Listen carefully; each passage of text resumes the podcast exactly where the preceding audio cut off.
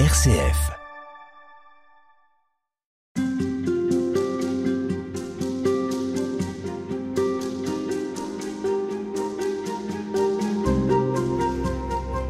Après les deux premiers versets de la prière du Notre Père, Françoise hier, nous poursuivons avec vous euh, la découverte ou redécouverte de ces mots si souvent dits par les chrétiens, mais dont nous n'avons peut-être euh, pas tout à fait conscience de la portée, parce que euh, ils ont quelque chose peut-être d'un peu euh, éloigné de notre manière de nous exprimer actuelle, contemporaine.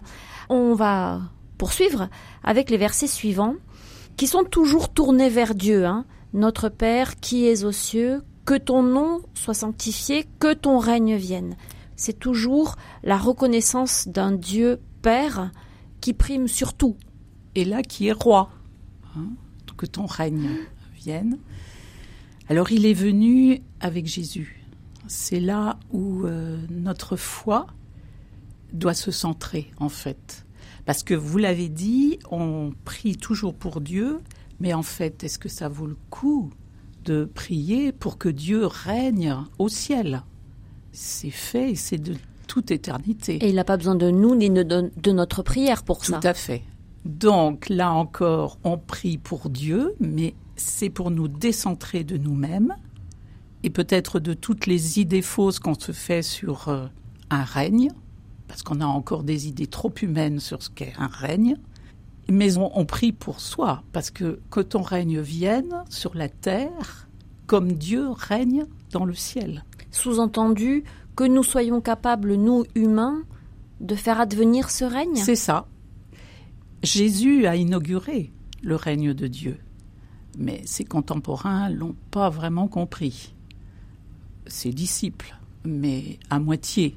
Euh, du vivant de Jésus, c'était encore trop trop complexe. Il leur fallait la l'expérience de la, la passion et, et, surtout de la résurrection pour le comprendre. Mais pour nous, c'est là où doit s'ancrer notre foi quand nous disons cette phrase. C'est que le règne est advenu avec Jésus. Donc il faut contempler Jésus dans l'Évangile pour savoir de quoi est fait ce règne de Dieu et ça bouleverse complètement nos notions. À tel point que euh, le peuple juif qui attendait le Messie n'attendait pas ce Messie-là. Un Messie, ils, attendaient un Messie triomphant. Avec un vrai roi. Quoi. Un, vrai roi. enfin, selon les conceptions. Et, euh, et, Pilate, par exemple, au procès, euh, c'est son, son, attitude. Il était incapable de, de savoir de quel royaume il s'agissait avec Jésus aucun pouvoir, aucune armée, pas de garde, pas d'apparat. Euh, pour lui, c'est absolument impensable. Mais si on regarde bien, on se regarde soi-même, on a quand même toujours ces images-là. On aimerait bien que le règne de Dieu soit sur la terre. Ah, ben, il n'y aurait plus justement ces catastrophes, ces guerres et, tout ce qui fait notre malheur. Comme euh, la résolution de tous nos, nos problèmes? Oui, c'est ça. On aimerait bien un Dieu triomphant.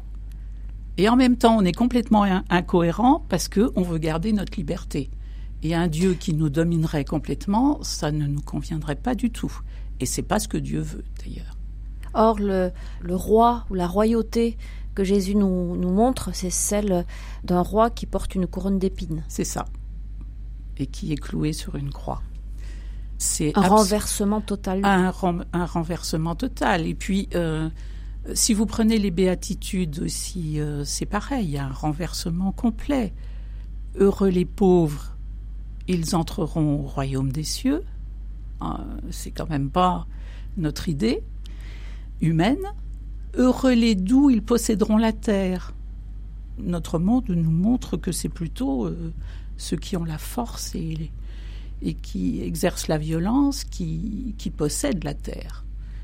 Quand nous disons cette prière, elle, nous bouleverse si on regarde bien, parce que ça veut dire que tout, toutes les idées que nous avons aussi sur plus de pouvoir, plus d'argent, plus de liberté apparente, c'est pas le règne de Dieu, ça. C'est, c'est les petits tyrans qui sautent au fond de nous et qu'une prière comme euh, le Notre Père va peut-être déloger. Mais quand on dit que ton règne vienne, on a le sentiment que il peut venir indépendamment de nous, que nous on, est passif et qu'on peut euh, assister. Euh, Là encore, on aimerait bien. Béatement à, sa venue. On aimerait bien, oui. Mais euh, là, Dieu nous place devant notre responsabilité. Il nous a montré la voie. Donc, encore une fois, il faut le regarder pour savoir de quoi euh, se compose le règne de Dieu, la proximité avec euh, les plus pauvres, les, les malades, les... ce qu'il fait. Tous ces miracles, il les choisit. Hein, c'est pas arbitraire du tout. C'est pour montrer qu'il lutte, il veut faire reculer le malheur des hommes. Mais c'est pas tout à fait comme on l'attendrait. C'est même le contraire, et la loi qu'il nous propose, c'est, vous le disiez, c'est celle des béatitudes. C'est ça.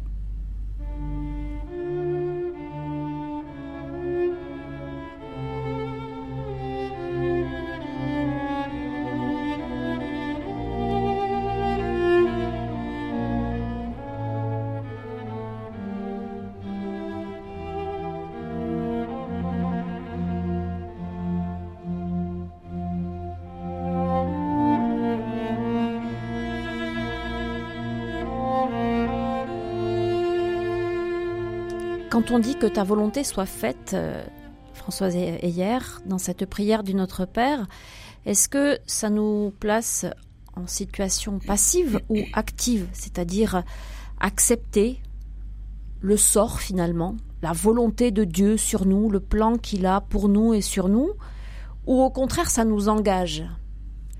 Là encore, c'est une, une prière qui peut faire peur, justement parce qu'il y a deux attitudes extrêmes et puis entre les deux, vous avez des tas de, petites nuances dans lesquelles on, est, on peut être pris quand on dit cette, cette phrase. Vous avez euh, une extrême euh, qui est le fatalisme. Le sort, quoi. Oui, c'est ça. Et puis on accepte tout béatement. C'est pas ce que Jésus nous dit. Hein. Et son exemple euh, à Gethsemane, c'est vraiment tout son corps dit non à la souffrance qu'il va devoir, subir. Le regarder à Gethsemane nous apprend à savoir exactement comment dire cette prière, que ta volonté soit faite. C'est d'ailleurs les mêmes mots qu'il emploie à Gethsemane. Et l'autre extrême, ce serait de dire que tout dépend de nous et que c'est à nous d'imposer la volonté de Dieu, c'est de l'interpréter. C'est plutôt euh, d'imposer à Dieu sa volonté. Euh, c'est encore un petit peu différent. On aimerait bien que sa volonté colle avec, la nôtre. Colle avec la nôtre, exactement. Hein euh, ça serait vraiment bien parce que ça ne nous remettrait pas en cause. Et encore une fois, ça ne déboulonnerait pas toutes les, toutes les images fausses que nous avons sur notre Père et la manière dont le Christ nous invite à, vivre notre vie de chrétien. Alors quelle est l'attitude, disons, la plus ajustée entre ces deux extrêmes? C'est s'ancrer dans la relation, dans la relation à Dieu et euh, bien sûr au Christ qui nous montre la voie. Il n'y a pas d'autre solution. Mais comment est-ce qu'on sait qu'on fait la volonté de Dieu, ah. qu'on est au service de sa volonté? Justement, si on est bien ancré dans cette relation, il va y avoir quelque chose qui va se produire, c'est-à-dire ce que j'appelle dans, dans, le livre la synergie des volontés. Et dans la synergie, il n'y en a pas un qui est plus fort que l'autre. Dieu ne va pas nous imposer sa volonté, il nous laisse libres. C'est pas un bras de fer entre lui et nous? Euh, il y a égalité dans le mot synergie. Sinon, c'est toujours le plus fort qui va gagner. À ce moment-là, il n'y a pas de synergie.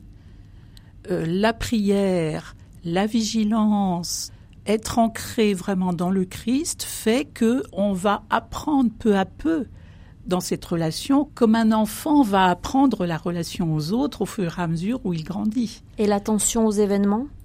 Bien sûr, justement. Alors là aussi, une petite nuance. Vous avez raison en disant être très attentif aux événements, mais sans lui demander des signes. Parce que là, c'est vouloir que Dieu euh, soit à notre service, en fait.